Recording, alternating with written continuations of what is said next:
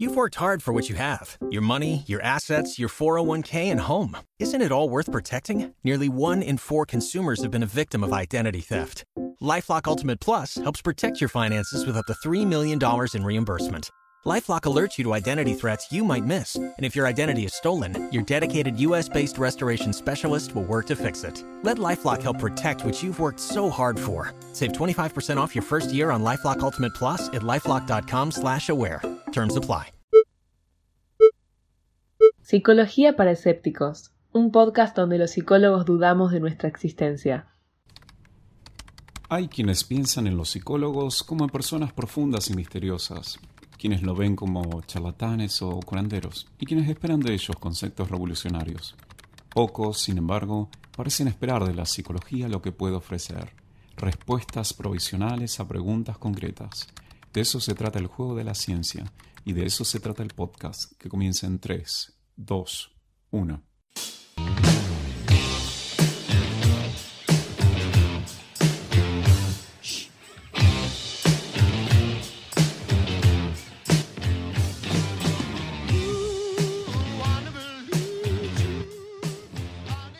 Escuchanos en Apple Podcast, Google Podcast, iBooks y Spotify.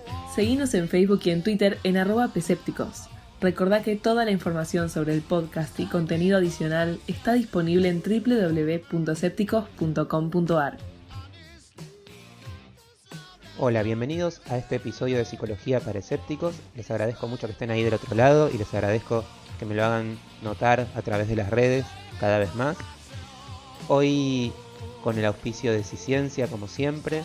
Vamos a estar hablando con Samantha Fraser, una amiga, y vamos a tener un episodio bastante particular, como habrán visto por el título, porque justamente la idea de hoy es que hablemos un poco con un paciente, que además es psicóloga, pero podamos ver la experiencia en primera persona de un paciente con determinadas alteraciones neurológicas que son secundarias a lo que se suele denominar AIT, accidente isquémico transitorio, que justamente por ser transitorio, al remitir, permite que las personas recuperen su funcionalidad de forma tal de que justamente luego podemos tener eh, estos relatos en primera persona que al menos para, para mí son muy muy interesantes.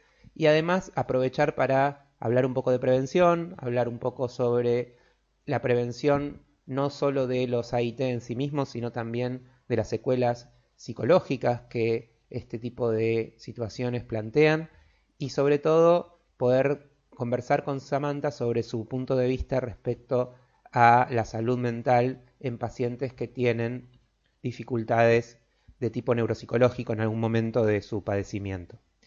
Los dejo con la entrevista. Samantha Fraser, ¿cómo te va? Hola, buen día, ¿cómo estás? Muy bien. Bueno, Samantha, casi invitada, sos la primera invitada que tenemos en calidad de, sobreviviente. Tenemos, Samantha es psicóloga, terapeuta cognitiva conductual, trabaja en el ETSI y trabajas además en, ¿en qué otro centro trabajabas? CETESIC. En el CETESIC. Y yo, y yo la conozco porque trabaja en el ETSI conmigo, pero un día me empezó a contar algo que le pasó el año pasado y me pareció súper fascinante porque para los que hacemos neuropsicología, eh, este tipo de cosas son muy, muy copadas. Es justamente alguien que tuvo una serie de dificultades que ahora nos va a contar y que justamente como después eh, se repuso, digamos, al 99,9%, lo puede contar desde la experiencia. Así que es muy interesante. Y además eso la llevó un poco a profundizar en el tema y la verdad es que es un tema bastante interesante, eh, todo lo que tiene que ver con los AIT, ¿sí? los accidentes isquémicos transitorios, porque como decíamos antes de arrancar, por un lado, por definición son algo que se tiene que ir y que cuando se va uno se recupera, porque si no, no sería transitorio, pero tampoco es que necesariamente se va y no deja ninguna secuela, y además, esto lo agrego yo, eh, es un factor de riesgo muy grande para tener accidentes cerebrovasculares, o sea que en realidad muchos pacientes tienen las dos cosas o tienen primero una cosa, después la otra, por lo cual también la prevención es importante. No es que uno dice, ah, bueno, como el AIT eh, es transitorio, no hay problema. Así que nada, Samantha, te dejo hablar a vos un poco. Contanos un, poco tu, peripecia. Mi grata experiencia. Eh, bueno, efectivamente, eh, yo tuve el año pasado, más o menos en mayo, eh, creo que fue el primero, tengo en verdad un ACV. Es, lo que pasa es que eh, yo me despierto una mañana normalmente este, sintiéndome súper bien.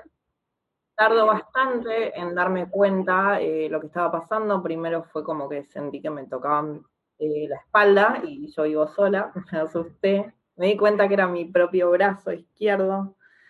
Em, pensé que se me había dormido. Dije, bueno, se me durmió el brazo, sigo haciendo la cama, qué sé yo. Em, ahí sí, con brazo derecho, como que voy a apoyar el celular en la mesita de luz, pero escucho el ruido de que cae, ¿no? Y ahí me doy cuenta que había algo que no había, yo lo vi apoyado, pero cayó al piso, como me doy cuenta de que hay algo en la percepción como del espacio eh, que está fallando. Lo mismo, dije, ay, estoy redormida, qué torpe que estoy hoy. Em, bueno, hasta que de repente la sensación en mi brazo izquierdo era como indudablemente rara, no era un hormigueo, no, no se siente como un hormigueo, eran como alteraciones sensoriales y motoras. Em, ahí entonces me doy cuenta que es algo neurológico, voy a, avisar. Cuando voy a avisar, yo eh, por adentro mío eh, podía perfectamente armar la frase, no siento el brazo, llamo a una ambulancia y me doy cuenta por la cara de, mi mamá, que vive en, arriba, mío, eh, que no está entendiendo lo que yo estoy diciendo. como que claramente no estaba de mi boca saliendo lo mismo que yo estaba como formulando internamente. Em, bueno, y ahí me doy cuenta que tengo una fascia, que nada, es esta diferencia en que yo puedo, bueno, hay muchas afasias igual, ¿no? Pero en mi caso, eh, yo sabía lo que quería decir y ahí empecé a escuchar. Y, comprendías perfecto. Comprendía, o sea, no, sé si comprendía perfecto, pero estaba también como en una crisis porque me daba cuenta que algo Pero quiero decir que ese fenómeno de que no podías hablar y que se te entendiera, no tenía como correlato que a ah, vos te hablaran y no entendieras, vos entendías. Yo entendía y entendía lo que estaba pasando y, realmente me asustó mucho como no poder comunicarlo, ¿no? Porque de hecho nunca se llamó una ambulancia. Ah, mira. O sea, no lo pudiste comunicar nada. No podía comunicar nada, yo decía otras palabras, como decirte manzana, manzana, manzana, manzana, y yo, bueno, nada, en mi cabeza estaba diciendo también una ambulancia. Em, esto habrá durado media hora, yo empiezo en un momento a darme cuenta que esa, diferencia entre lo que yo escucho internamente y las palabras que digo se empiezan a acercar y ahí digo, para, ahora estás entendiendo lo que digo.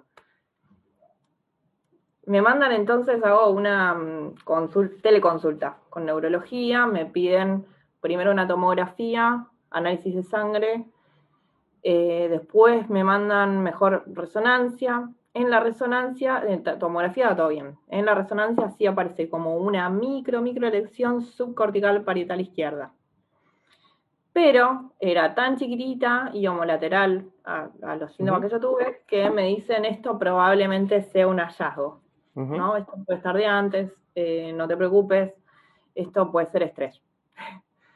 eh, de todas maneras, también me mandaron a hacer toda la parte cardiológica, que da bien, pero aparecía como una cosita rara, pero que parecía más ser un quiste en el septum. Entonces, nada, me dijeron, bueno, tenés esta cosita, eventualmente estaría bueno saber qué es, pero no parecería tener relación con esto que te está pasando. Eh, ahí es donde entra toda la parte post, eh, ¿no? Eh, yo empecé a tener ataques de pánico y no me quería dormir, porque para mí sí había sido algo isquémico y yo sentía que tenía un riesgo aumentado en estos días y en la próxima semana de hacer una CB. Eso o sea, yo dije, bueno, capaz esto. ¿eh? Eso es porque estuviste leyendo. Eh, sí, igual ya lo sabía. O sea, yo sí sabía que si una persona tiene una isquemia, pues yo pensé que era transitoria. Digo, mi, mi diagnóstico estaba como un presuntivo, como para que me habiliten los estudios de resonancia y todo ah, eso, me habían puesto como un presuntivo AIT. Este, entonces dije, bueno, sí. Cuestión que al mes, bueno, aparte de todo el mundo diciéndome, tipo, esto no es nada, esto es estrés, yo digo, yo no, tengo 33 años, yo no me estreso así, o sea, sé cómo me estreso, no estoy estresada eh, y me pasó esto. Hay, acá hay algo raro, hay algo que no es tipo consistente con... Em, al mes tengo otro episodio, así un día me levanto, siempre era me levanto. A ver, para, para resumir en este primero fue eh, la falta de sensibilidad en un brazo, en el brazo izquierdo, y eh, una y, una, y, lo que son, y una parafasia muy, muy fuerte, ¿no? Una cosa eh, a nivel expresivo muy, muy fuerte, eh, que después cuando te hacen la, resonancia, eh, lo que se ve es que tenés algo muy chiquitito que parece que no explica nada, porque en realidad, de hecho, las partes del lenguaje no están ahí, o sea que en realidad están un poco más abajo, las, que tienen que ver con justo lo que te estaba pasando a vos, están un poco más abajo, así que no, era tan claro la relación entre una cosa y la otra. Y después eso remitió todo, te sentías bien. Eso remitió todo. Igual me quedaron cosas raras. O sea, yo no me sentía del todo normal en el sentido de que, eh, y después me di cuenta que efectivamente cada vez que tuve una isquemia, eh, eh, me pasaba como un vértigo, como, como el cerebro, queda raro. o sea, no es como, te dicen, no, bueno, la isquemia la identificás porque cuando remite, cuando se ¿cómo se llama? Cuando, cuando el coágulo, digamos, se disuelve y todo revierte, tipo, ya estás. Eh, uno, uno queda como raro, no sé, eso sí que no sé cómo explicarlo. Fue más notorio con, los otros. Em, el segundo fue el que le dio la pista al cardiólogo, que fue sin querer, nos volvimos a cruzar, eh, porque creo que me iban a hacer un electro. Yo tengo un segundo episodio al mes, más o menos, muy breve, muy chiquitito. Uno siente como indudablemente que es algo distinto, porque yo muchas veces tuve como, entre comillas, amagues, que me parece que en verdad venían más por el lado del pánico, eh, hasta que ese día me vuelve Cuando decís muchas veces es, en, ese, en ese interín entre el primer episodio y el segundo. Claro, claro. Sensaciones que yo sentía que para mí eran más como si fueran de estrés agudo, ¿no? Como pequeñas sensaciones corporales que me remitían a la sensación de, la primera experiencia, pero no pasaba nada, entonces decía, ok. Em, como que me daba cuenta que estaba hiperalerta, entonces tampoco le daba tanta importancia como a los síntomas hasta que un día sí es indudable porque el cerebro se siente muy raro, o sea, uno siente como que empieza a hacer cortocircuito todo y eh, también todas las experiencias fueron cuando yo me levanto de la cama, o sea que también ahí hay algo en, relación a, un coágulo eh, a nivel hemodinámico, ¿no? Muy probablemente. Em, y en ese caso yo lo que tuve fue como disartria, o sea, esta sensación como extraña de estar teniendo un cortocircuito y una disartria, ¿no? Que era como y duró muy poco, creo que habrá durado 10 minutos, un poco menos incluso. Em, fue tan breve que incluso yo llegué después, o sea, en el momento fue indudable, pero después llegué a dudar y dije, ay, capaz que también como vengo hiperalerta, no sé, ahora sí. Cuando se lo cuento de casualidad al cardiólogo, eh, que sí lo había avisado en neuro, ya lo había avisado, pero me dijeron que nada, que posiblemente no fuera nada. Em, pero el cardiólogo me dice, entonces tenemos que hacer una transesofágica para ver qué es esa cosita del corazón, porque entonces sí me preocupa. Recordemos que en 2020 estábamos en plena pandemia, o sea, los inicios ¿no? de la pandemia, a mí me daba terror ir a hacerme un estudio para el cual me tenían que sedar y estar con la boca abierta durante un tiempo considerable. Eh, de hecho, cada vez que fui al hospital, al principio, después me habitué, por supuesto, y, ahora voy al hospital, mi segundo hogar, pero al principio, sí, te juro, yo voy como, hola, y tipo, claro, saludo a todos, o sea, como, eh, soy, soy como medio VIP ahora en el hospital. Está bien. Eh, ¿Te lo ganaste? Sí, me lo gané, me lo gané. Bueno, ahí él me propone hacer esto, pero no lo estaban haciendo ese estudio por el tema de la pandemia. Él me consigue hacerlo, pero me lo consigue tipo, mañana tenés que ir. Yo estaba aterrada. Le dije, no, llego, necesito un poco de preparación psicológica. Entonces le pedí cancelarlo, lo cancelamos tipo como para decir, bueno, no sé, poner la semana que viene. Y, y yo pensé como, ¿qué puede pasar con posponerlo una semana? Tercera, o sea, segundo IT, digamos, tercer episodio, segundo IT, en ese fin de semana. Y yo dije, no puede ser. Ese tercero sí duró más. Eh, fue súper extraño también. O sea, me levanto la mañana, voy al baño. Eh, eh, es una sensación como de, fallas en el procesamiento sensorial del brazo izquierdo, de nuevo, sí, siempre, no sé por qué el izquierdo es como mi mano, brazo bobo y siempre ligó. El brazo izquierdo era distinto igual y yo quería mover como si fuera abrir y cerrar la mano y en vez de eso como que todos los dedos se movían como solos, como que yo veía y decía, wow, ¿qué está pasando? Em, disartria de nuevo y esta vez lo que me pasó es como que se me canceló la salida, eh, la entrada auditiva del sonido. O sea, yo podía escuchar, escuchaba muy fuerte todo lo que era interno, como la respiración, latido cardíaco, todo eso como muy fuerte. Y eh, los sonidos de afuera los explotaban en mi cerebro directamente, era como, entonces no podía orientarme por el sonido. Yo sabía que me estaban hablando, pero no sabía de dónde pero te pasaba con todos los sonidos, no solamente con los sonidos, eh, con las palabras, no solo con los sonidos del lenguaje. Ah, eh, no, llegué, no llegué a escuchar otras cosas. Eh, las palabras. No, porque hay un. E, claro, porque en realidad, como la, parte del lenguaje se procesa en otro lado, puede ser que vos. Podría pasar que vos escuches, por ejemplo, el ruido de, un coche y te des cuenta que es un coche, pero que cuando te hablen no, no puedas identificar las palabras. Eh, yo escuchaba la palabra, o sea, yo procesaba bien la palabra, como, pero no me entraba, o sea, era como si no la percibiera entrando por mi oído, ¿no? Como esa cosa que uno tipo está orientado en el espacio, no, explotaba en mi cabeza, era como, ¡plá! aparecía una palabra en mi cerebro con otra voz, o sea, era como muy... ¿Sabes qué me parece muy interesante esto que estás contando? Porque para los que están eh, trabajando eh, pensando en trabajar en todo lo que tiene que ver con, la parte neuro, también es un poco la diferencia entre lo que uno lee en un libro y encontrarlo en, un paciente, porque en realidad el paciente no viene y te dice tengo una fascia de broca, ¿no? Hay cosas que, son muy obvias, la disartria tuya, por ejemplo, era, eh, era muy identificable, pero después hay síntomas que uno se queda tratando de entenderlos, porque aparte es, Luria tenía una frase que es eh, muy interesante, que es que uno nunca ve eh, los síntomas de los pacientes, sino que lo que uno ve siempre es a los pacientes tratando de compensar sus síntomas.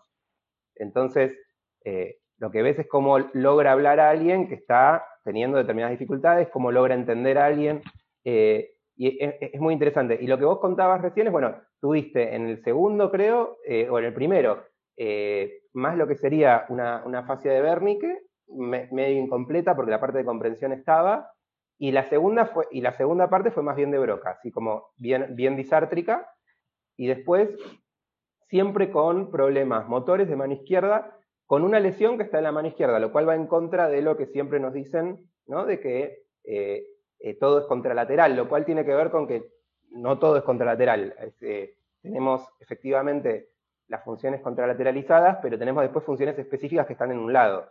Entonces, y la parte de lo que tiene que ver con los los engramas motores, lo que se suele llamar praxicones, están en el parietal izquierdo sin importar qué mano vayas a usar. Exactamente, sí. todo eh, fue como un rico aprendizaje. Igual eh, yo no llegué a aprenderlo con tanta profundidad, entonces me encanta como, nada, seguir. Bueno, de hecho, ya para esta época, para el tercero, o sea, yo ya tenía pesadillas, eh, donde revivía. Ahí, ahí ya había también mucho... Me quedaron como parestesias, eh, o como... En realidad yo no lo sentí en el momento, pero sí después del tercero como que yo me iba a dormir y, sentía como si fuera como una... esa gnosia, ¿no? Táctil, ¿no? Como que yo no sentía... O sea, no podía reconocer objetos, pero era por momentos. era por momentos, no era como constante. Tipo, a la noche no, no sabía si lo que estaba tocando estaba como en mi palma o arriba o, o qué era, ¿no? O sea, lo podía deducir. Podía, pues estoy en la cama, tipo, muy probablemente sea el gato o muy probablemente sea la frazada. Pero, pero me daba cuenta que no lo estaba reconociendo por el simple hecho de estar tocándolo.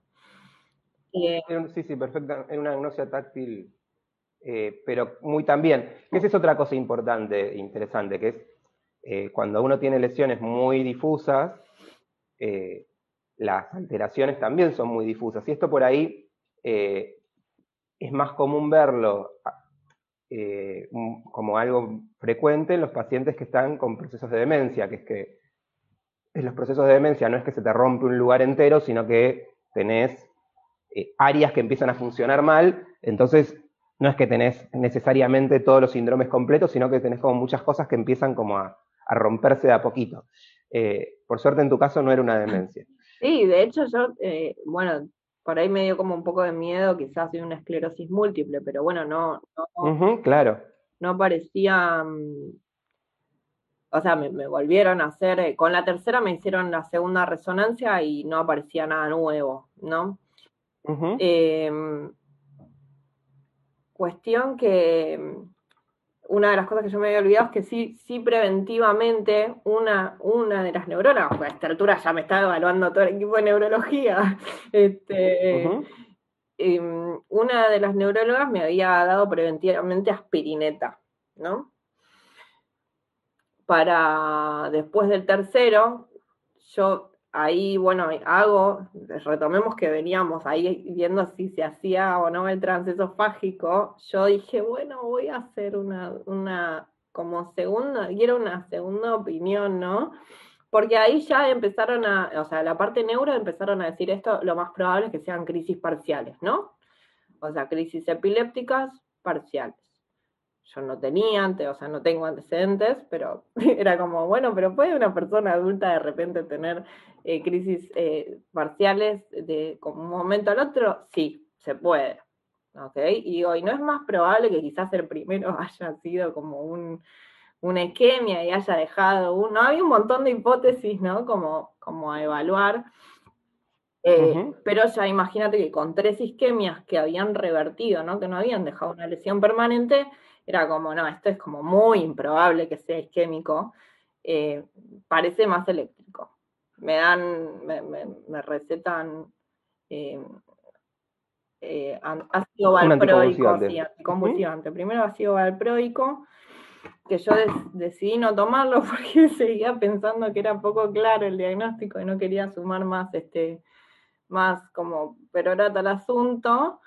Y sí me dicen suspender la aspirineta porque total esto cardiovascular seguramente, esto no tiene pinta de cardiovascular, ¿no? Entonces a, las dos semanitas por ahí yo hago el segundo ACB, que muy probablemente los dos del medio hayan sido AITs por estar cubierta con la aspirineta.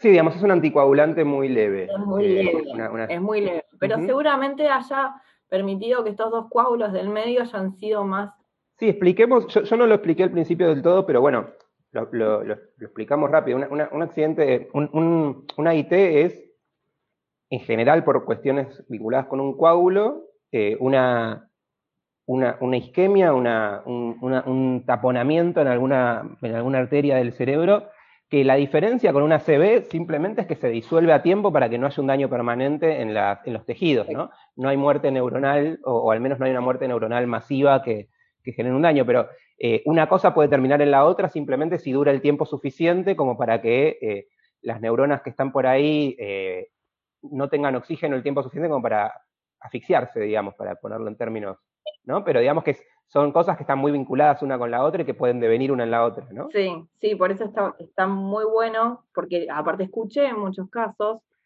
a raíz de esto de personas que tuvieron una IT, quizás no lo reconocen como tal, porque la gente no es que en general tiene como un, ya como un conocimiento previo de eh, existen las isquemias transitorias y son predictoras de ACV, ¿no? posibles, pero sea, posibles predictoras de ACV. Em, que se hagan ver, ¿no? Porque muchas veces para las personas es algo de un minuto, duró un minuto y se fue y no saben qué pasó y es como, bueno, listo, chau.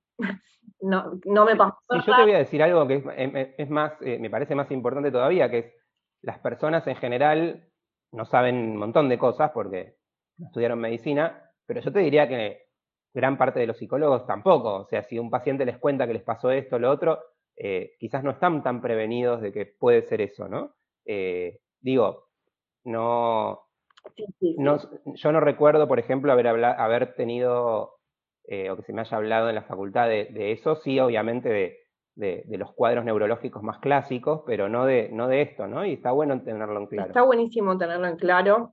Em, yo empecé terapia a raíz de esto con una terapeuta cognitivo-conductual que me acompaña un montón, pero tengo conocidos eh, por ahí más de otra orientación y, se ha sugerido que lo mío era, era más bien histérico, ¿no? Con lo cual, eh, como tirado al pasar, eh, lo cual, bueno, sí puede llegar a ser como eh, preocupante o, por lo menos como desorientar al paciente de, ir a buscar respuesta. Sí, ¿no? Eso es algo que quizás no, es el momento de hacer una charla sobre eso, pero es entretenido como anecdóticamente, que es que obviamente nunca vamos a saber exactamente qué le pasaba a cada paciente del siglo XIX, pero pensemos que de todas las personas que se decía que tenían crisis histéricas y que, qué sé yo, tenía una parálisis histérica o, una, o lo que fuera, todavía no existía ningún estudio por imágenes, o sea que por ahí la mitad tenía eh, efectivamente una IT, los otros tenían una epilepsia, eh, o sea, en realidad como se iba solo decían que no era neurológico porque tenían la idea de que, bueno, si se hubiera roto el cerebro seguiría roto, pero hay un montón de cosas que le pueden pasar al cerebro y que se van solas. Es impresionante, impresionante tipo la cantidad de cosas que le pueden pasar al cerebro y revertir. El cuarto sí fue más largo, o sea, el cuarto episodio, que sería el, segundo ACB, fue más largo, duró cuatro horas. Em, tuve como una especie de apraxia de brazo izquierdo. o sea, siempre era algo, era del brazo izquierdo, pero siempre distinto. O sea, yo, por ejemplo, no podía encontrar mi mi cabeza con mi brazo izquierdo, ¿no? O sea, no podía cerrar la mochila. Agarraba las cosas, pero se me caían. Era como muy... ¿Tenías problemas propioceptivos? Sí. Tenías una, fallas propioceptivas fuertes con la mano izquierda, ¿no? O sea, si, no mirabas tu mano no sabías dónde estaba. Claro, y si la miraba igual, no, tampoco la podía mover. Tampoco tenías la precisión para... Sentía, era, me sentía como un robot, o sea, como si estuviera dentro mío, ¿no? Soy un robot y todavía no aprendía a manejar mi brazo, no podía medir como la dirección y la fuerza necesaria para hacer algo. Además de que caía siete veces en el mismo error, ¿no? Porque yo seguía agarrando la mochila con el brazo izquierdo. Era como, señora, por favor, su brazo izquierdo no anda, deje de intentarlo. Eh, no me podía poner barbijo. no me podía poner barbijo porque no encontraba mi oreja. Por eso yo recuerdo esto de tenía una disartria mm, bastante fuerte, babeaba, quise tomar agua, casi me ahogo. Yo me doy cuenta en realidad, primero, de nuevo me pasa, yo venía con esta hipótesis de que eran eh, crisis epilépticas, con lo cual uno dice, bueno, va a revertir, tranquila, esto ya lo conoces, no pasa nada, no tiene riesgo, eh, respira, pasa el momento, en un momento siento que ya pasó, digo, bueno, listo, me voy a vestir y me empiezo a poner el pantalón y, no subía. Y no subía el pantalón y de repente digo, pará, no estoy como hace mucho tiempo tratando de hacer algo que generalmente hago más fácil. Más fácil, ¿qué está pasando? Y ahí me doy cuenta que no podía, o sea, realmente no podía subirme el pantalón, era como, lo quiero hacer y no, es que era como no sé cómo, o sea, no sé qué es lo que estoy haciendo mal. Eh, eso eh, por un lado. Y, bueno, y, esto, ¿no? Que, aparte como eh, ahí también me pongo nerviosa, quiero tomar agua, me, ahogo este, y demás, y no revertía, no revertía, no revertía. Entonces ahí sí, vamos a la guardia. Eh, y nada, quedé ahí esperando eh, hasta que me atiendan el neuro. cuatro horas que revirtió, ¿no? Eh, ahí sí, ahí sí pasaron, pasaron cosas que no estuvieron buenas. Em, Y bueno, como revierte, ¿no? Bueno, me dan otra medicación anticonvulsivante, el topiramato, y le digo, pero puede ser que dure una crisis parcial cuatro horas. Sí, puede ser. Me mandan igual orden de resonancia. Voy a los cuatro días, ponerle a hacer la resonancia y eh, fui recontenta, como bueno, ya está, se ve que estos son crisis parciales, voy a arrancar con el topiramate, va a estar todo bien, no sé qué, fui día de verano, campante, a hacerme la resonancia, cuando salgo, el pibe me dice, sentate un cachito. Este, y yo dije, chao, ahí me apareció un tumor, pues no sé, en el lapso de dos semanas apareció un tumor gigante que antes no estaba, no sé, ¿por qué me estás pidiendo que me siente? No se empieza ninguna frase con sentate un cachito. No, me parece que no, porque ya de por sí uno asume lo peor, ahí sí.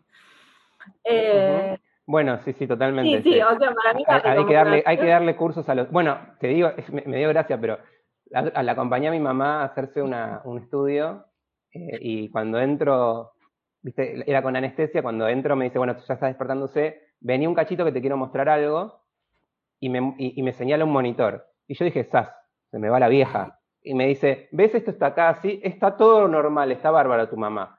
Y yo lo miré y le digo, no me puedes decir esto así. ¿Cómo te voy a mostrar un poquito? Decime, tu mamá está bárbaro, mirá que te muestro, no me digas. Pero, pero sí, la, gente a veces parece que quiere generar misterio. Ay, no, casi me muero. Entonces, sentarte, ¿querés sentar un cachito? Yo, tipo, de repente me puse blanca de todos los colores. Le digo, ¿por qué? ¿Qué pasó? Bueno, lo loco es que me dice que aparece una imagen que era compatible con, con ambas hipótesis, isquémica y posictal. ¿no? Posictal vendría a ser, me dice, ¿tuviste una crisis epiléptica hace poco? Puede ser, le digo. Bueno, pero igual es importante que vayas a la guardia y, te, y vean esto, ¿no? Voy a la guardia esperando, qué sé yo, y de repente tengo nada, tipo ocho neurólogos entre, entre eh, de planta y residentes, ¿no? Como, ¿puedes volver a relatar toda esta historia que yo acabo de relatar de nuevo? ¿no? Bueno, de ahora en adelante, cuando te la pidamos, decís, escucha el podcast. Claro, tal cual. Este, hay un podcast al respecto. Eh, bueno, nada, terminó de relatar todo eso, todavía no me decían, es muy loco eso, que primero te pidan hacerte el relato para finalmente cerrar con él, bueno, escúchame, eh, este ahora sí podemos decir que son isquemias, o sea, ahora tuviste un segundo ACV y hay una nueva lesión, ¿no? Esto se dan cuenta justamente porque aparece una segunda lesión, pero en otro lado. No, la segunda es corticofrontal derecha. Específicamente lo tengo anotado porque yo esto sí no me lo acuerdo, en el surco frontoinsular.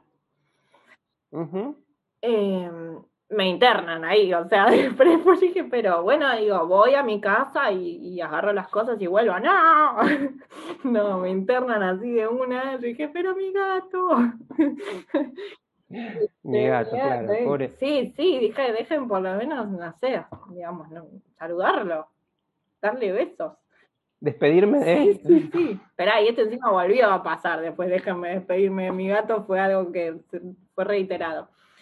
Me internaron, empezaron a hacer 8.000 estudios, me internaron justamente porque, a ver, después de una CB, eh, es importante que la persona esté en observación, se puede, puede devenir en un derrame cerebral. Eh, además de que me empezaron a anticoagular posta con heparina, eh, dos inyecciones diarias, ya tenía tipo el brazo tipo verde. Em, bueno, y, empezar a hacer millones, millones de estudios hicieron hasta que eh, ¿no? hacen la transesofágica, pero tampoco se veía bien que era la cosita del corazón, hacen tomografía, tampoco se veía bien, bueno, arman como una especie de rompecabezas entre todas las imágenes y aparece como un pseudoneurisma de ventrículo izquierdo como en el corazón. metidito Digo, yo, sé que es en el corazón, pero digo, lo aclaro porque eh, estuvimos hablando del cerebro todo el tiempo y el problemita estaba en el corazón. Em, bueno, aparentemente eh, una malformación de nacimiento. Una malformación de nacimiento que, lo que pasaría es que a lo largo de los años, eh, como la sangre pasa por el ventrículo izquierdo eh, nada, se mete en esa bolsita, vendría de como una bolsita, un pseudoneurisma tiene como un, es un agujerito en la pared y que arma una bolsita, entonces esa bolsita se va agrandando al pasar la sangre la, queda ahí guardadita, digamos, se coagula y cada tanto un coágulo se desprende. En mi caso uno al mes, o sea, era como divino. Em, además de que eh, se puede romper, y si se rompe es directamente fatal, o sea, inmediatamente, inmediatamente. Em, así que nada, después de un mes de internación, eh, que, o sea, arman bien esto, este diagnóstico, me avisan que tiene que ser una cirugía corazón abierto. Em, esa fue la otra. Vos ibas ese año de noticia en noticia, ¿no? una, año fue una noticia mejor que la surreal. o sea, yo dije, no puedo creer que. Vos te estabas esperando que tenían que, tenían que abrir la cabeza y dijeron que tenían que abrir el ah, pecho. surreal, fue todo surreal. Yo decía, estoy en una pandemia. 2020 no me contagio COVID, tengo cuatro isquemias, dos de ellas UCB, eh, y una cirugía corazón abierto. Con 32 años tenía en ese momento me operaron el 27 de octubre. Bueno, pero vos hay que decirlo, tocas la batería, seguramente no llevaste una vida muy sana. eh, ¿Qué decir? no, voy a afirmar ni negar esa frase. Em, cuando me avisaron lo de la cirugía a corazón abierto fue la segunda vez que dije, bueno, pero déjenme ir a saludar al gato. o sea, puedo morir. Puedo morir y yo hace un mes que no veo al gato. Y me dijeron, no, no, o sea, tenés que elegir. Yo pensé. ¿Entre el gato o vos? Claro, no me daban el alta, ¿entendés? Con nosotros el alta no te la vamos a dar porque vos estás en riesgo. O sea, tipo, ni en pedo firmamos un papel, porque si a vos, tipo, se te rompe el ventrículo izquierdo, este, no nos vamos a hacer cargo. Si querés ir a ver a tu gato, tenés que, yo tenía que firmar que, bla. Y dije, hoy no es muy jugado, o sea, yo que me muero, tipo, no. eh, Así que nada, acá estamos juntos con, el Teo, que, nada, es, famoso en redes. Eh, el Teo, el, único gato con barba candado. El único gato, con barba candado, efectivamente. Eh, ¿Qué te iba a decir? Y después de la, efectivamente, después de que te hicieron esa operación, que obviamente esas operaciones son muy bravas el posoperatorio porque hay que romper todo para llegar al corazón, ¿no? El corazón como... como duele, duele. Mm. No, no duele tipo un montón, em, en el sentido de en el largo plazo. Pero hay dos, tres días del postoperatorio que son tremendos. Eso también en relación al COVID para mí es importante. Yo estuve entubada 12 horas, eh, muchos momentos consciente y es horrible, es realmente horrible. O sea, uno no, estás atado de brazos ¿no? Porque, porque si no la gente tiende a ponerse nerviosa, a intentar desentubarse en la confusión, en la anestesia, qué sé yo. Pero se siente no poder respirar.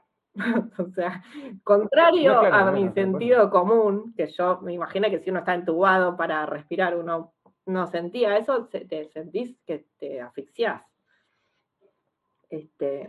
Sí, sí, sí, no, ese, e, e, esto que vos decís es, verdad, ¿no? Hoy por hoy lamentablemente tenemos un montón de gente eh, intubada en, en, la, en las UCIs y sí, eh, es muy angustiante, vaya, no lo viví, pero lo he escuchado varias veces, ¿no? Porque se, es eso, es como que estás respirando, pero no por la manera en que tu, en que tu mente piensa que tenés que respirar. Entonces el oxígeno llega donde tiene que llegar, pero vos sentís que te estás, eh, que no estás respirando. No, y aparte porque efectivamente em, el pulmón se agrega como una mucosidad en respuesta entonces sí tenés menos capacidad. O sea, sí, obviamente no te vas a morir, pero justamente, esto es el chiste, pero, pero sí tenés menos este, como capacidad pulmonar de repente. De hecho, con el tema que te rompen el esternón, después me desentuba. Yo estuve encima entubada doble porque salía de la anestesia y yo salía de la anestesia. Evidentemente me pega muy mal la anestesia, todas ellas. Entonces yo salí con náuseas, y, bueno, lo voy a decir, vómitos. Entonces me tuvieron que meter también eh, la, ahora ya me olvidé el nombre, pero te meten como una sonda por nariz. La, nasogástrica, entonces de toda por boca y por, y por nariz hasta el estómago. Em, nada, al día siguiente cuando me desentubaron fue una sensación maravillosa, pero tenía como si todo roto y cada inhalación dolía como un montón, era como, qué tremendo. Y... Tremendo. Eh, y, antes de que la gente empiece a desmayarse, sí, pobre. Eh, vamos a. No, no, no, pero. Pero se pasa muy rápido, eso está buenísimo. Pero lo que, a lo que vamos con todo esto también es la. la... Yo, a raíz de, la charla con vos, estuve googleando y mirando en, papers y. Eh, la verdad es que hay bastante literatura sobre justamente todo lo que es eh, síntomas eh, psicológicos, psiquiátricos, como quiera llamarse, post eh, isquemia, y que en realidad, en gran medida, tienen que ver con cuestiones traumáticas también. sí. Cuando, cuando uno lee los artículos, justamente siempre se trata de separar un poco lo que sería hasta qué punto puede haber habido alguna cuestión en el sistema nervioso central a raíz de la isquemia que predisponga a una depresión o que predisponga a pero también es verdad que lo que vos acabas de contar, si no quedas un poco traumado es porque, ¿no? Sos, de, acero. Eso me parece que es súper importante. Eh, me llamó la atención que en ese momento no, no me.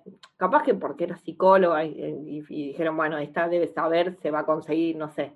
Pero me llamó la atención que no haya aún, eh, sabiendo que dos tercios de las personas que tienen una IT desarrollan una depresión u otras patologías psicológicas. Dos tercios es un montón, es un montón. Y se me hizo con mucho sentido, porque lo que yo sentía eh, era como, no estoy segura en mi cuerpo, ¿no? Hay una cuestión del self, como si no, o sea, como si nosotros, todos los humanos tenemos una sensación de como si fuéramos esto, un, un pequeño ser adentro manejando un robot gigante, que puede ser más o menos evidente por momentos, pero cuando tu cuerpo empieza como a ser un lugar de riesgo, se hace más evidente, ¿no? Yo quiero sobrevivir y mi cuerpo es una potencial bomba, ¿entendés? Tiene un botón de autodestrucción y no puedo confiar en que mañana me voy a despertar siendo yo.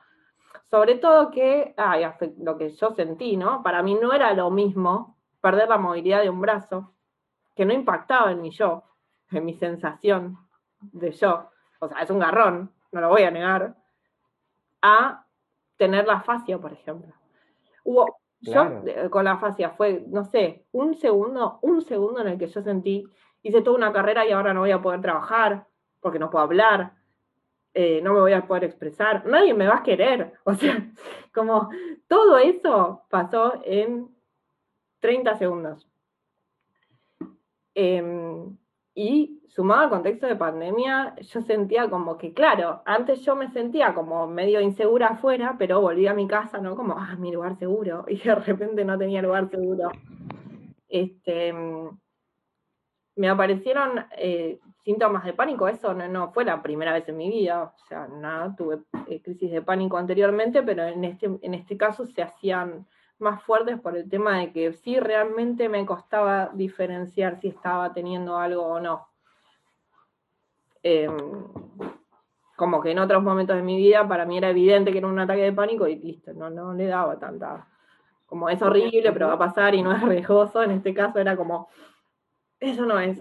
Bueno, eh, tenemos un amigo nosotros que, no lo, que no lo voy a mencionar porque no sé si quiere, pero eh, que tampoco creo que le moleste, pero no importa, que tuvo, que tuvo una que tuvo un infarto y que como estaba tan acostumbrado a tener eh, a tener síntomas ansiosos, dijo, ah, otra vez, otra vez otro ataque de ansiedad y, esta vez no, esta vez era de verdad. Es el riesgo, el riesgo inverso, ¿no? el riesgo inverso. los pacientes comunes están pensando todo el tiempo que tienen un ataque cardíaco, los psicólogos pensamos que nunca es un ataque cardíaco. Claro, totalmente, totalmente quedé hiperalerta, obviamente, porque como que uno dice, bueno, cuanto antes lo agarre mejor, tenía pesadillas, no muchos síntomas de estrés agudo, estas pesadillas donde yo era como un inception de ACVs, o sea, soñaba que estaba teniendo una ACV, me despertaba, estaba teniendo una ACV, me despertaba, no sabía si estaba teniendo o no una ACV, era como, ¡guau!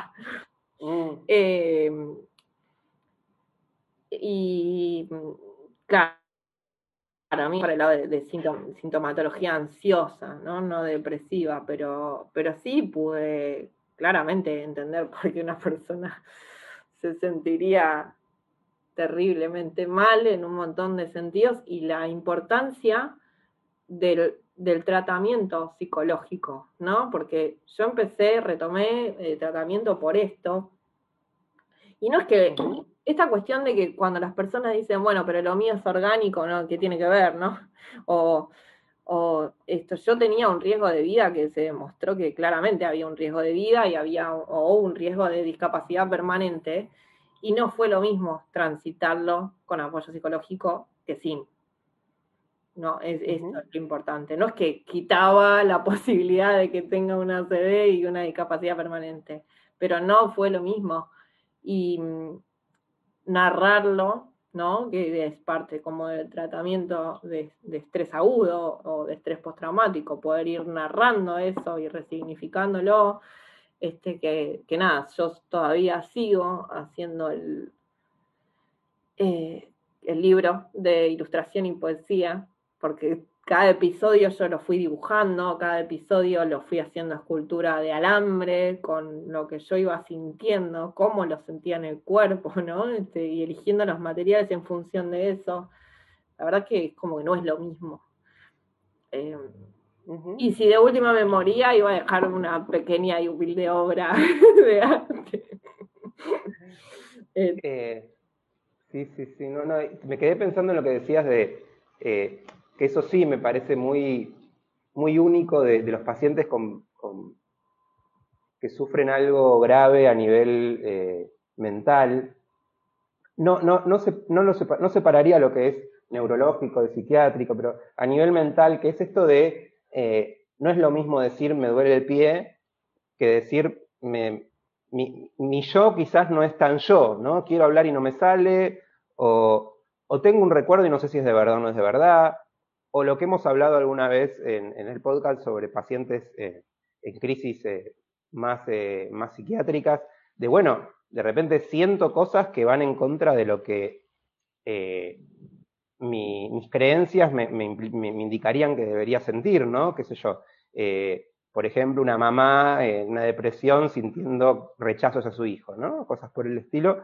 Eh, siempre tienen esta cuestión que, es un poco lo que implica esto de eh, aceptar que aunque tenemos que entender que es solamente una ficción, nuestra mente funciona de una manera muy dualista, ¿no? Y, lo que, y tenemos esa sensación todo el tiempo de que somos otra cosa que nuestro cuerpo.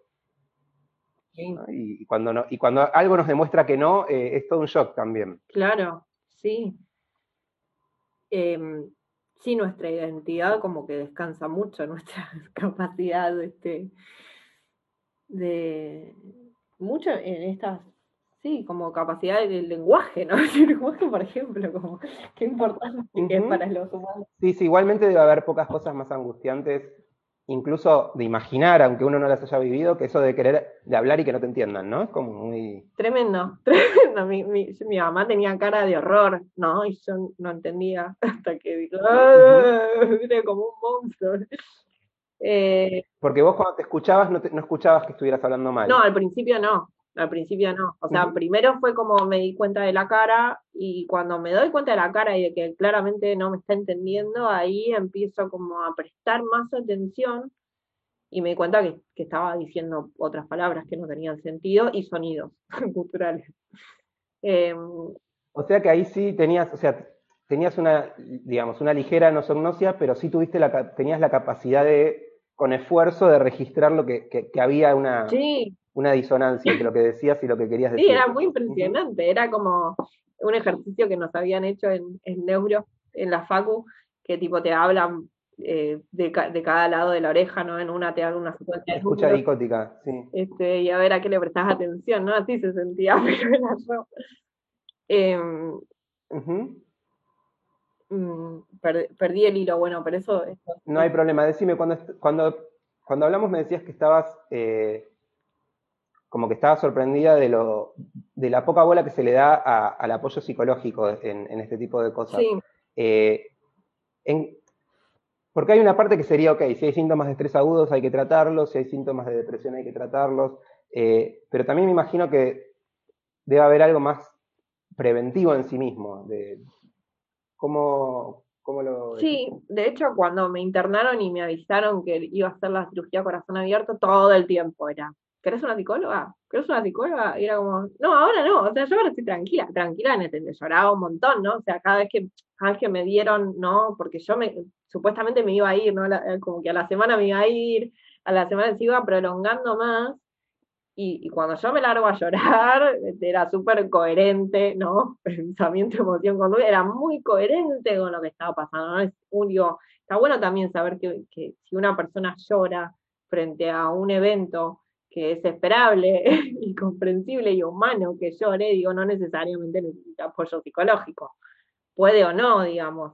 Eh, yo me sentía muy tranquila. Yo, o sea, a mí lo que me, generó algo que, o sea, que sí necesitaba era como esa incertidumbre de que yo una vez al mes o cada mes y medio me despertaba con un desorden neurológico, este, impredecible, em, que no sabía si iba a revertir o no.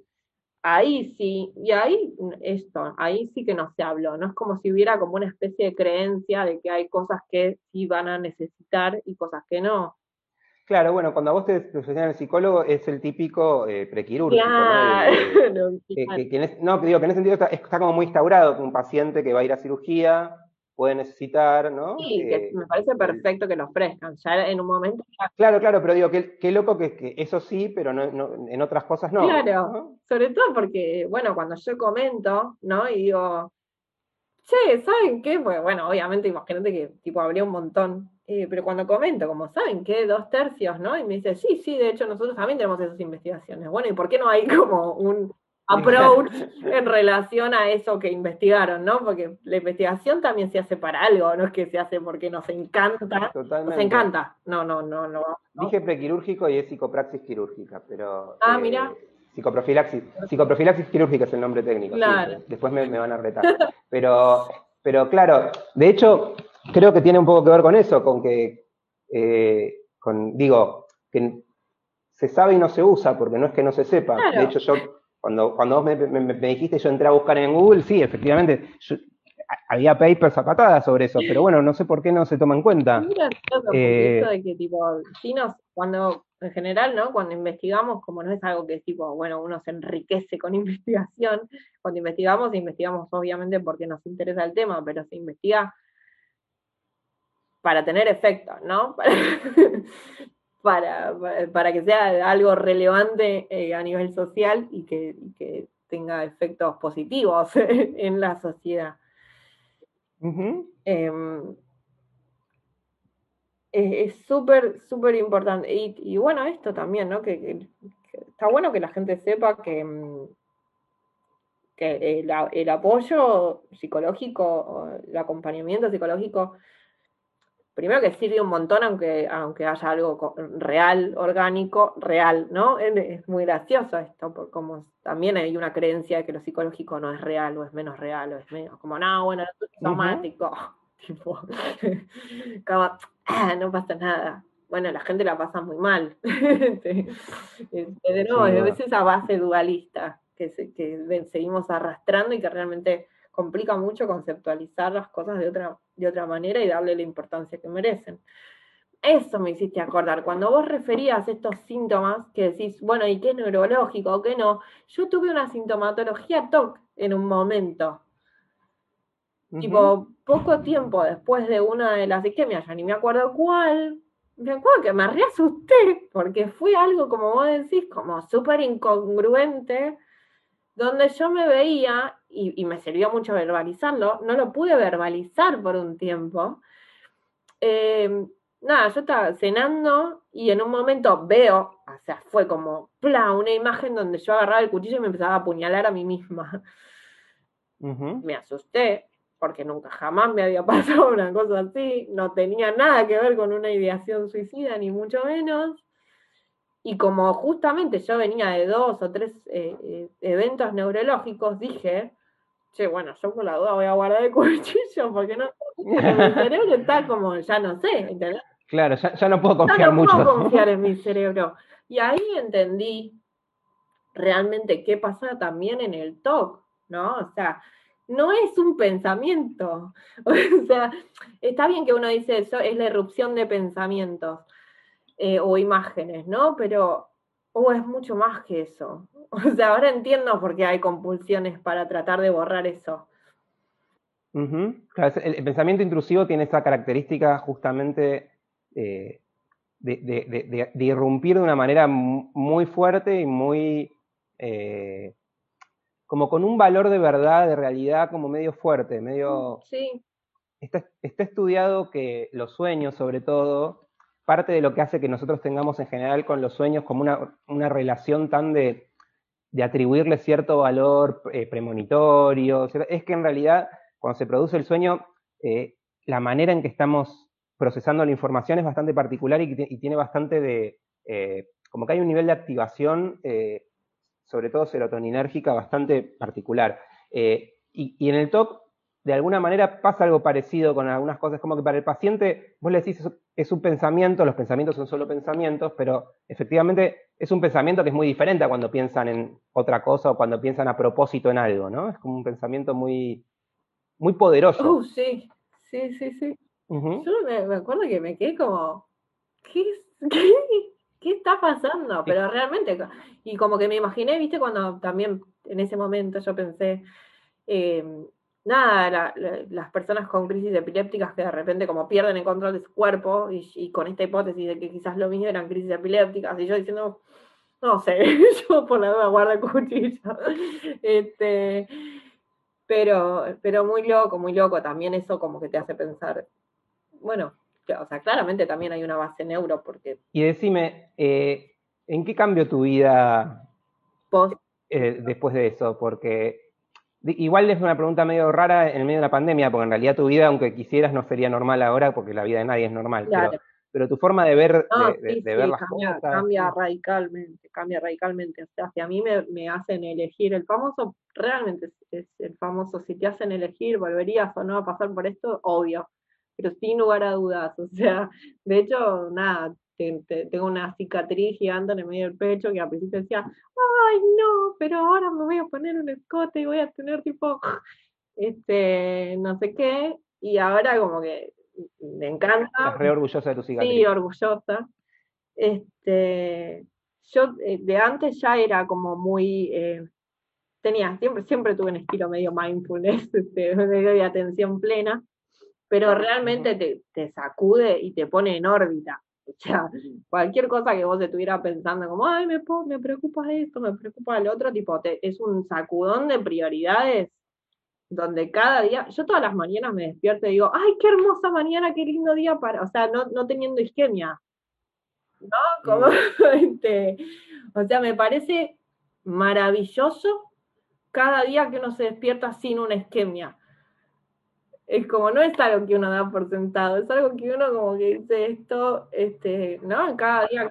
Ahora, el mismo, o sea, por un lado está la parte, la parte linda de en la manera en que lo decís, pero también hay una, eso muestra también que seguís muy hipervigilante a la posibilidad que vuelva, ¿no? a veces sí, yo de hecho, eh, sí, no es todas las mañanas, pero sí muchas veces a uno me pasa porque yo sigo teniendo, eh, o sea, me duró mucho, tipo el, el vértigo, mareos, eh, tipo de estar eh, como sentada, pero eso sí fue más por lo cardíaco, post cirugía, que estás sentado y te empieza a girar todo, pero a girar todo de una manera nunca me había pasado, o sea, me había pasado la última vez a los 16 años en alguna borrachera intensa.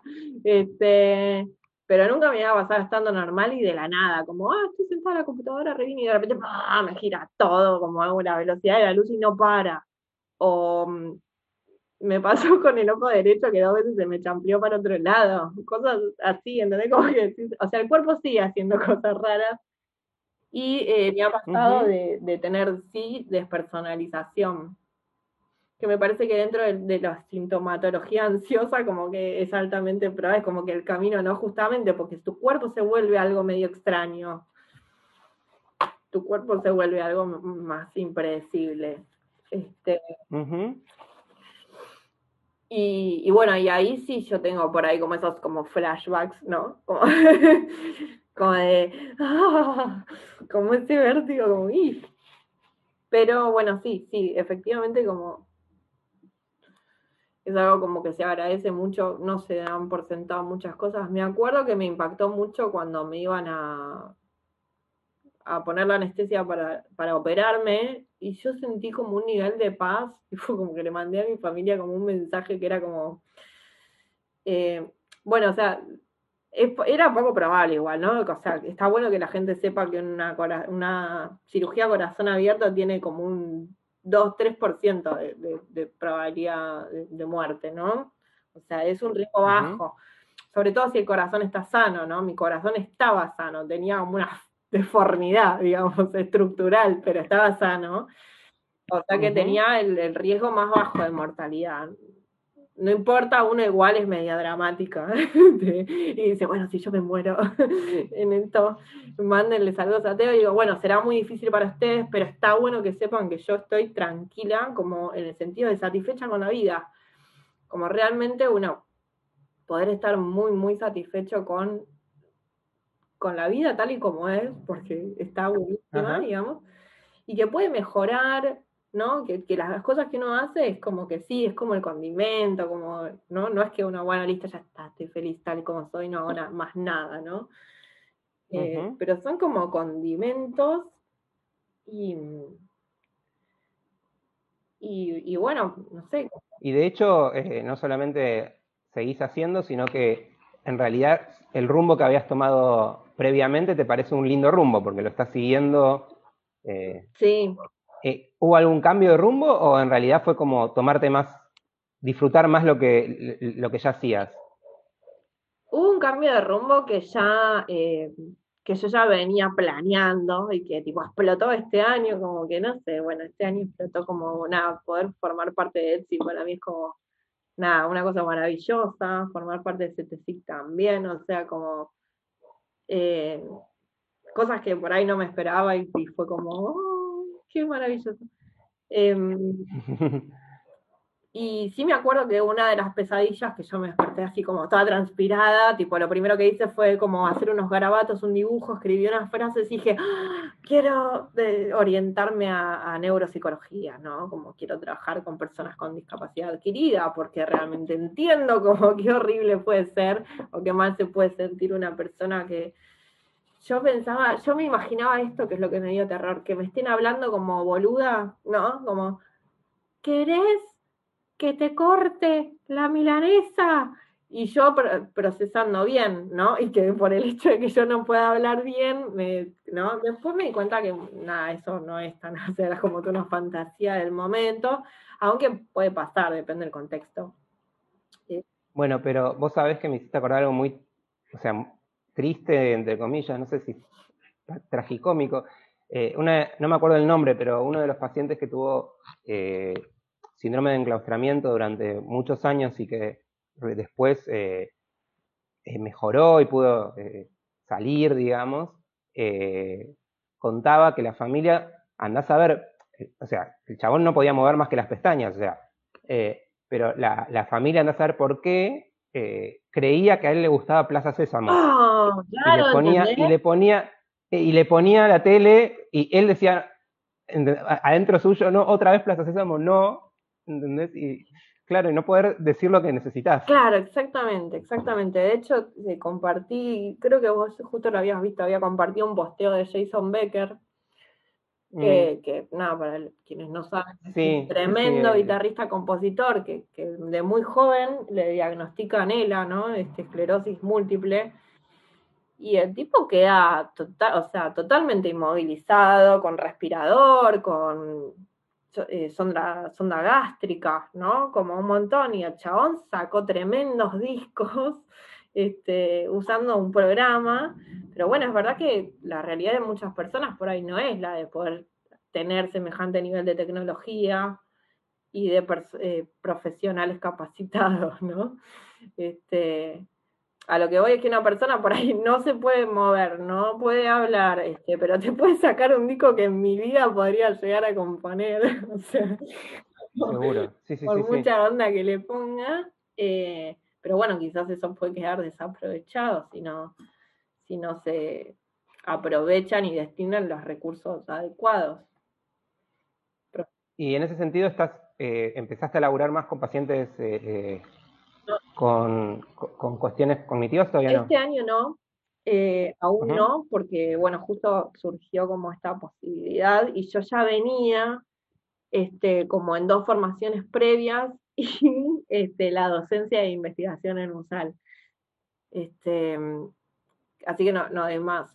Este, yo ya tenía como medio armado este año y además surgieron oportunidades que no iba como a dejar. Em, pero sí con este nuevo como interés por... Me acuerdo de eso, me acuerdo de estar hablando con el equipo de neurología y todo y recordar lo bien que la pasé en neuropsicología en, en la UBA, como que fue como uno de mis mejores momentos y decía, no, cómo me encanta esto y como que me había olvidado, no sé, como que había quedado sepultado en tipo todas las demás materias y años de, carrera. Y dije, ah, qué bueno retomar este amor, así que probablemente el año que viene. Me parece muy bien. Hay que traer gente hacia el lado oscuro de la neuropsicología. Eh, la verdad que es muy, muy copado, muy, muy interesante todo lo que me estás contando y eh, es una mezcla, ¿no? De, para mí, ¿no? Una mezcla de, entre eh, poder, lo, que decíamos al principio, que escuchar en primera persona cómo se sienten determinadas cosas que uno lee cotidianamente en los libros y también entender un poco eh, realmente subjetivamente el, impacto que tiene a nivel, a nivel de la percepción de uno mismo este tipo de cosas, ¿no? Realmente se a mí me, quedó mucho esto que vos dijiste, ¿no? De la, de, la sensación de, de, mi yo y, de mi yo y yo estamos como medio peleados, ¿no? ¿no? me hace caso, no, no me hago caso, ¿no? Muy, sí, sí. Es muy loco. Sí, yo sentía como una cosa de tu cuerpo se autodestruirá en indeterminado. Era como, ay no, pero yo quiero vivir y quiero conocer el amor, quiero hacer un montón de cosas. Así que nada, como así. No, yo no quiero que se autodestruya. Wow, mm. es como. y bueno, fue realmente igual como muy milagroso, muy milagroso que no hayan quedado secuelas eh, neuro, o sea, es raro, raro, o sea, por lo menos toda la gente hoy, hoy por hoy está, todo, o sea, hoy, hoy, por hoy está todo, está todo bien a nivel neuro, no, no hay... Sí, sí, creo que, o sea, como que tengo como sensaciones raras en el, e, esas sensaciones que os contabas, pero que también siempre se mezcla entre el, entre hasta qué punto es una, una cuestión de, una secuela y hasta qué punto también es esta cosa de que está súper hipervigilante a cualquier cosita, ¿no? Sí, y aparte que también, o sea, como que me, sea, nada, como que, ah, o sea, ahora estamos en junio, ¿no? O sea, ahora sí está pasando como unos siete meses de la operación, ¿no? De corazón. Que igual cada vez que, tipo, hay humedad, como que me, me duele. Te duele. Y lo que tiene es que como que me irradia, como, nada, se ve que todavía se están acomodando músculos, fascias, cosas así. Entonces también me genera como contracturas raras, así como, como que uno se siente medio, el cuerpo está todavía como acostado. No, no, es que realmente yo, me, cuando me enteré hace unos años, ah, muchos, 15, no sé, pero cuando me enteré cómo era la operación a corazón abierto eh, y que había que romper todo para llegar al corazón y qué sé yo, me impresionó mucho. Yo pensaba que, bueno, nada, te operan de corazón abierto, es como te operan de cualquier cosa, pero claro, el, cuerpo, cuando, cuando, cuando Dios hizo el cuerpo, no pensó que nadie iba a querer llegar al corazón, ¿no? Lo, guardó de una manera en que, en que no es muy fácil agarrarlo. No es fácil, estamos, sí, este, muy eh, maravillosamente diseñados para que no sea fácil llegar al corazón. Este, y, nada, y es muy divertido como, como poder decir que estoy atada con el hambre. Me parece que me, es algo que me divierte un montón, más allá de la cicatriz. Eh, estoy atada con el hambre. Tipo, ténganme paciencia, estoy atada con el hambre. Cosas así. Es como un recurso nuevo. Realmente. Eh, está bien. Y, y, con respecto a eso, en realidad, siete meses no es tanto. La verdad es que cuando cuando lo contás parece que fue algo que pasó hace un montón y en realidad es muy, reciente. Es muy reciente, muy reciente, sí. Sí. Eh, y, teóricamente el, digamos, el, pronóstico de todo esto es que ya está, ya lo arreglaste y ya sí, no deberías, no tenés más chances de tener otro problema que cualquier persona. En teoría sí, sí, por suerte, o sea, lo único que, eh, nada, sí, sí hay, ahora hay una válvula que no cierra del todo bien y una vez al año me tengo que controlar, tipo, si está así, sigue todo bien, pero bueno, qué sé yo. Eh, hay, que ir, evaluando que no se vaya como eh, abriendo más, digamos. Y tengo que tomar durante un año la motrigina, que es también un preventivo de anticonvulsivante en bajas dosis en dosis más altas, ¿no? Es estabilizador del ánimo y... Eh, sí, sí, sí. Sí, en realidad eso También yo pensaba eso cuando te decían lo de, lo de las crisis parciales, que en realidad la epilepsia es un, conjunto muy, muy amplio de problemas que todos, digamos, se llaman epilepsia porque son eh, descargas atípicas a nivel eh, de, las neuronas, pero que pueden ser debidas a un montón de causas. De hecho, es muy común que las personas después de tener eh, alguna clase de, intervención neuro tengan convulsiones, porque en realidad es como el cerebro tratando de recuperar una cierta homeostasis y que le está costando, ¿no? Entonces, tampoco, tampoco decir que alguien tiene una crisis epiléptica en sí misma es una explicación per se, porque, ¿y por qué? Claro. Bueno, sí, a mí me dejaron con antiepilépticos un año porque justamente como hay dos lesiones cerebrales, eh, que pueden llegar a dar. Bueno, es, muy controversial el tema de si se da eh, preventivo o no este, antiepiléptico. Y aspirineta. aspirineta también me dejaron.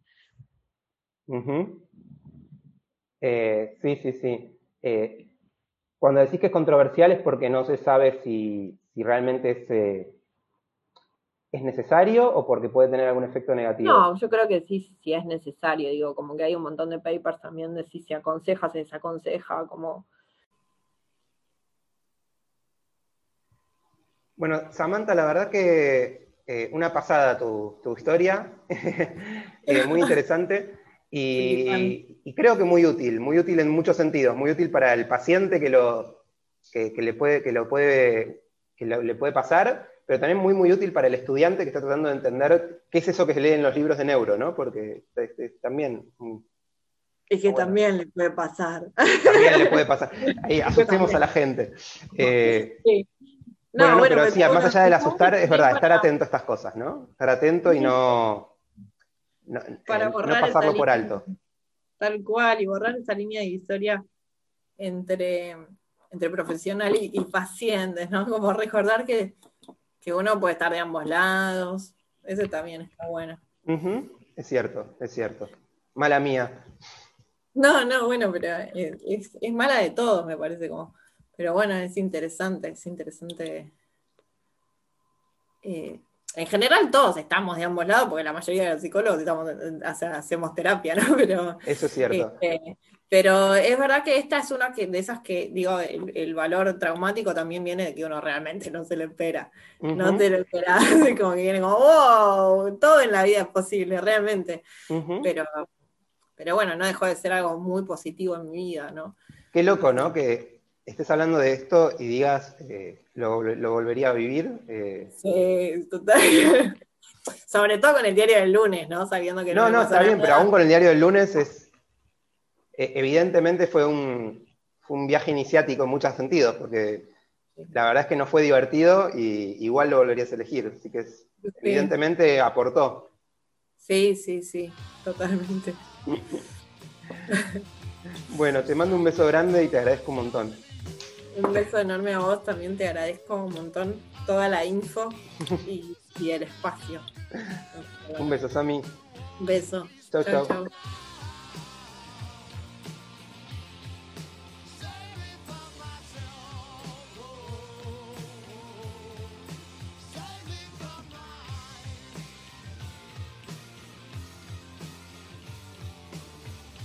Waiting on a tax return? Hopefully, it ends up in your hands.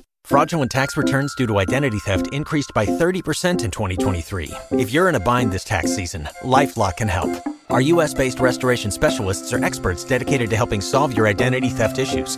And all Lifelock plans are backed by the Million Dollar Protection Package. So we'll reimburse you up to the limits of your plan if you lose money due to identity theft. Help protect your information this tax season with LifeLock. Save up to 25% your first year at LifeLock.com slash aware.